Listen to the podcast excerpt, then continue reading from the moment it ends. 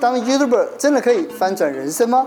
我上传第一支影片，我赚了十万块。我们这种一个月赚三万元的上班族来说，时间是不值钱的，你就勇敢去尝试，你失败要什么啊？所以我很欢迎大家来当 YouTuber。海外交通一年十三千人，嗯、我觉得真的其实很大。我得罪很多真人人物，甚至被被人家告，被真人人物告。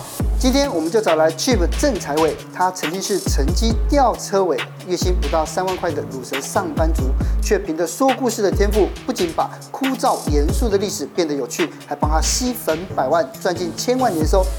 到底是怎么做到的？让他来告诉你。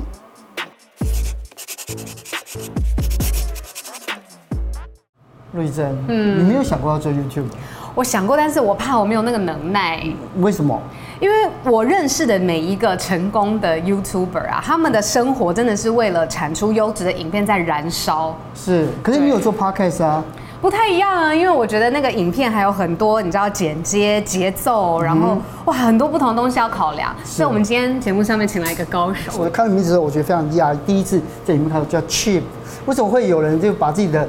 艺名 叫做 Chip，就是就是乱取的。我当初没有想当 YouTuber 啊，我当初是哦随便上传支影片，因为我没有说哎，我今天要当 YouTuber，我把工作辞了。嗯，要是我知道我要当 YouTuber，我一定取个比较好、很厉害的东西这样。对，取个 Chip 干嘛？这么廉价的意思。我来分享一下我第一次看到你的影片好了。其实呃，Chip 他现在是百万网红嘛，知识型的网红。那一开始就是把资讯型的动画出来解释历史上面的知识，但是你很特别，你会把历史拟人化，让我觉得哎很有趣。然后我一直都没有看到你露脸，直到蛮后期的，所以今天请到节目上面，我还蛮开心的，终于可以跟本人这样交流。不敢当，不敢当。不过我有听过你以前高中你的成绩好像是不是没有很好？我应该讲不礼貌。我们很多 YouTube 的打出来的人设是高学历网红，哦，但我刚好相反，我是。低学历也没到很低啊，成绩很差的网红，但是我去做知识型的，因为我国中成绩很差，哦、所以因为都要混网咖，导致就是没办法考到好的学校。嗯，但是后来是勉强混那个公立高职，我读那个双安家商，在一零一旁边。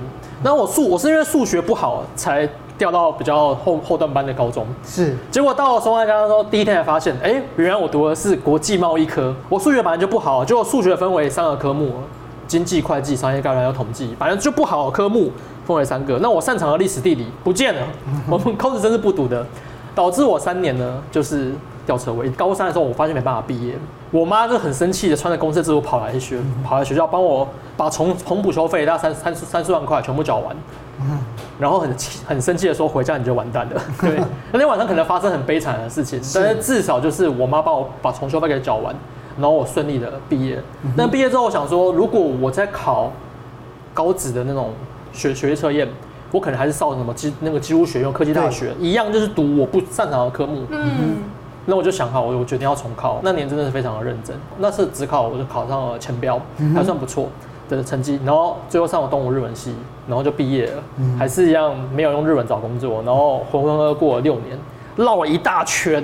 我还是回到了历史，是对，我觉得兴趣还是最重要的，就是兴趣还是最重要的。你做你不喜欢的事情，我觉得是很痛苦的事情。嗯哼。可是因为我好奇的就是说，因为其实如果说算一算的话，就是你大学毕业，然后再加上六年的工作经验，所以大概接近三十岁，二十八，二十八，二十八二九左右。对对对，那个时候你才赚完第一支影片嘛，对不对？对啊。因为我记得我上网去看的时候，是因为讲世纪帝国，对，四年前，四五年前，很久以前。就为什么你会有那个勇气？离开你原来的工作岗位，人真的要跨出舒适圈。我觉得台湾人就是比较少换工作，加上我那个时代，我那个时候，我上传第一支影片，我赚了十万块，哦，很少很少有 YouTube 敢讲薪水的，因为他们说啊怕被国税与查税，我。我的税都清清楚楚、明明白白缴得一干二净，所以我很我很敢讲，我一个月赚了十万。那那第一个月，对，对那我薪水只有三万块，我赚了十万。我说，哎、欸，我是不是可以离职了？那第二个月再再看看好了，会不会说我赚了十万块，然后就没了？那第二个月我赚了十一万，呃，是不是可以离职？开始又想，那时候十月嘛，十一月、十二月，然后第三个月十二月我赚了十三、十二万，就每个月增加一万。我说我真的要离职了。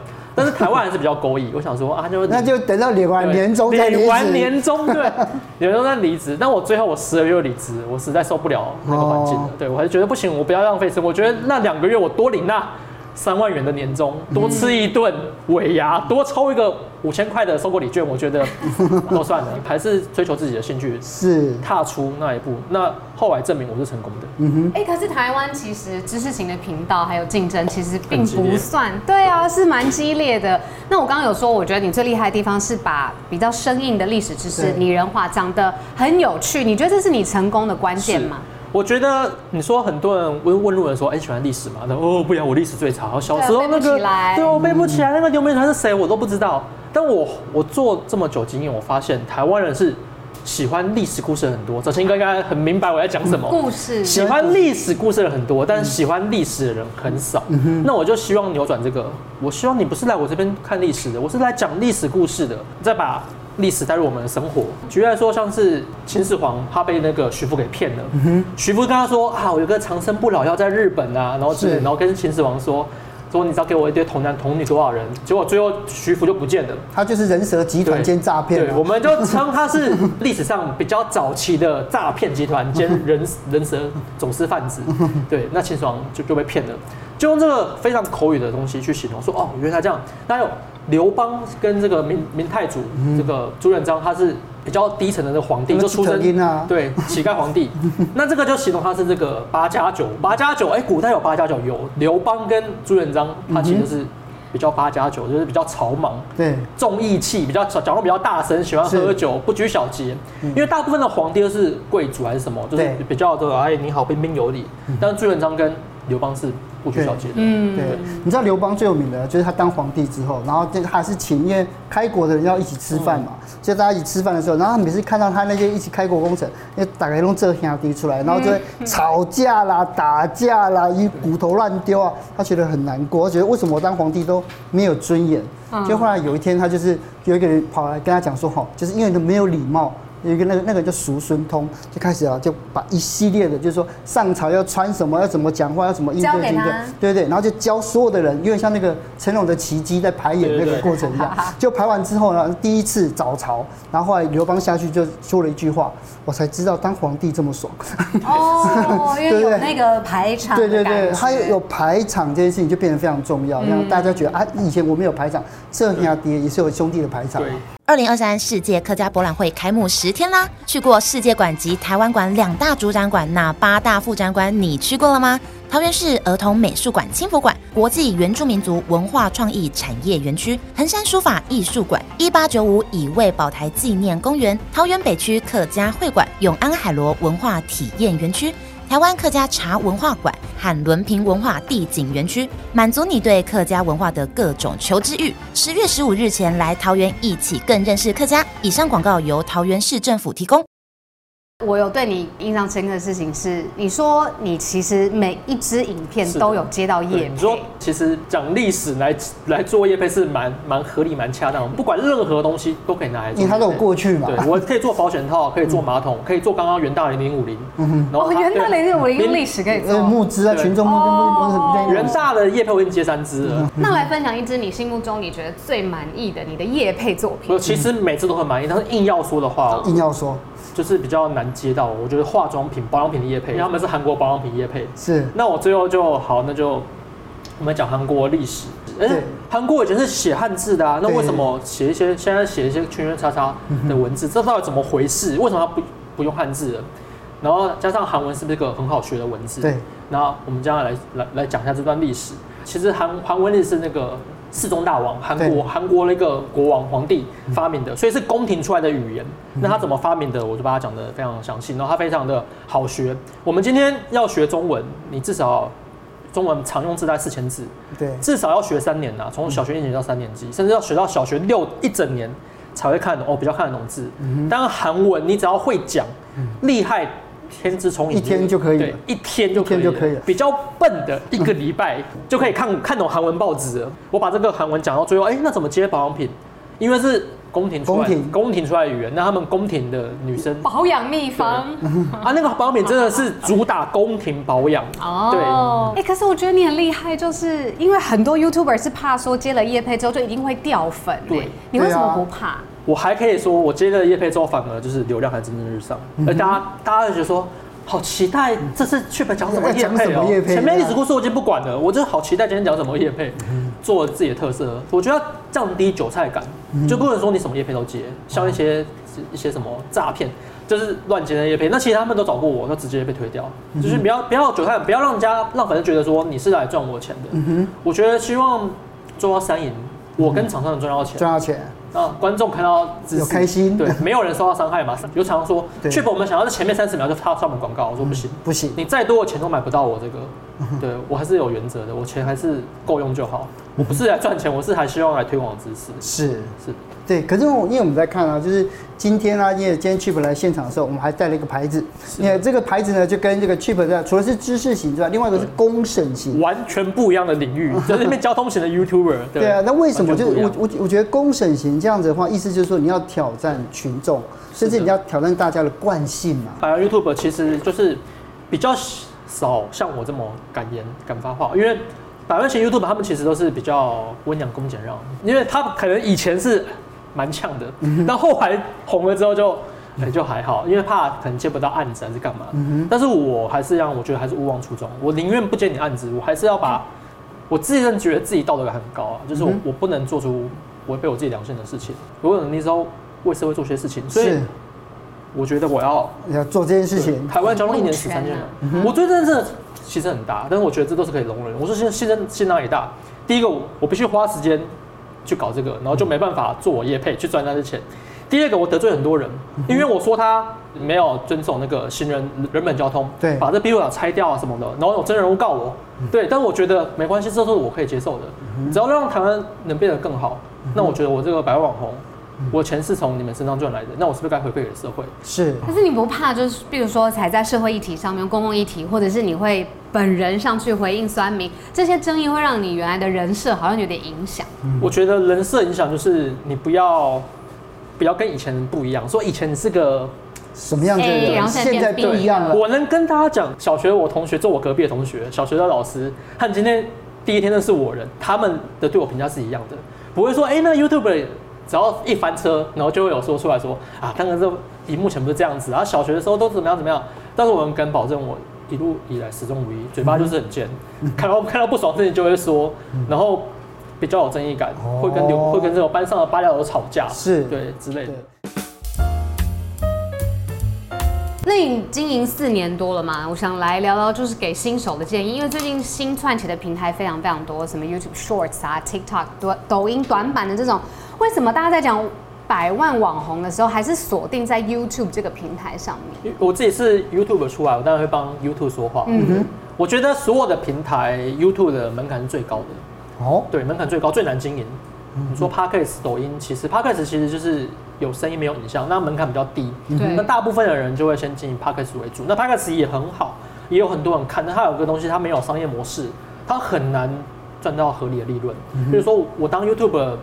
第一个月，我那时候才两万多订阅，我第二个月赚了十万块，两万多订阅算 YouTube 算是一个非常小咖的，对，两万多块就两万多订阅可以赚到钱，但在 Podcast 除非是进下顶端的台通还是古癌，他们哦赚了很多，但是没办法雨露均沾，就是小咖 YouTube 小咖的 Podcast 没办法赚到钱，我觉得这是一个致命伤。那你说 IG 或短影音还有脸书，我觉得经营门槛比较低，它的盈利模式是盈利模式，我觉得。盈利模式，因为广告嘛，YouTube 把这个模式搬来的 YouTube，、嗯、对，那这个模式是好的。那其他 Podcast 还是干嘛，就要接业配。那接业配可能就要观众掏出钱来，那是可能就比较、嗯、比比较没这么好。是，所以我还是觉得 YouTube 是首选。但是我觉得你不是以赚钱为目的的话，每个平台都可以经营。是对。但是，但我觉得新手在做做这种平影音平台的时候，他一定会想说，我一定要一开始就要有流量，要受欢迎嘛，对，不对？因为他们其实还是有商业利益嘛，所以他一定会想说，哎，哪一些命中率高，啊，哪一些不要去碰。但是你会这样子思考或建议新人吗？我觉得你说有目的性的都是几乎不会成功。我先看到 Chip 讲历史，哎，很棒，我要去讲历史。我看到志奇讲时事很不错，我看阿弟教英文，哇，我去教英文。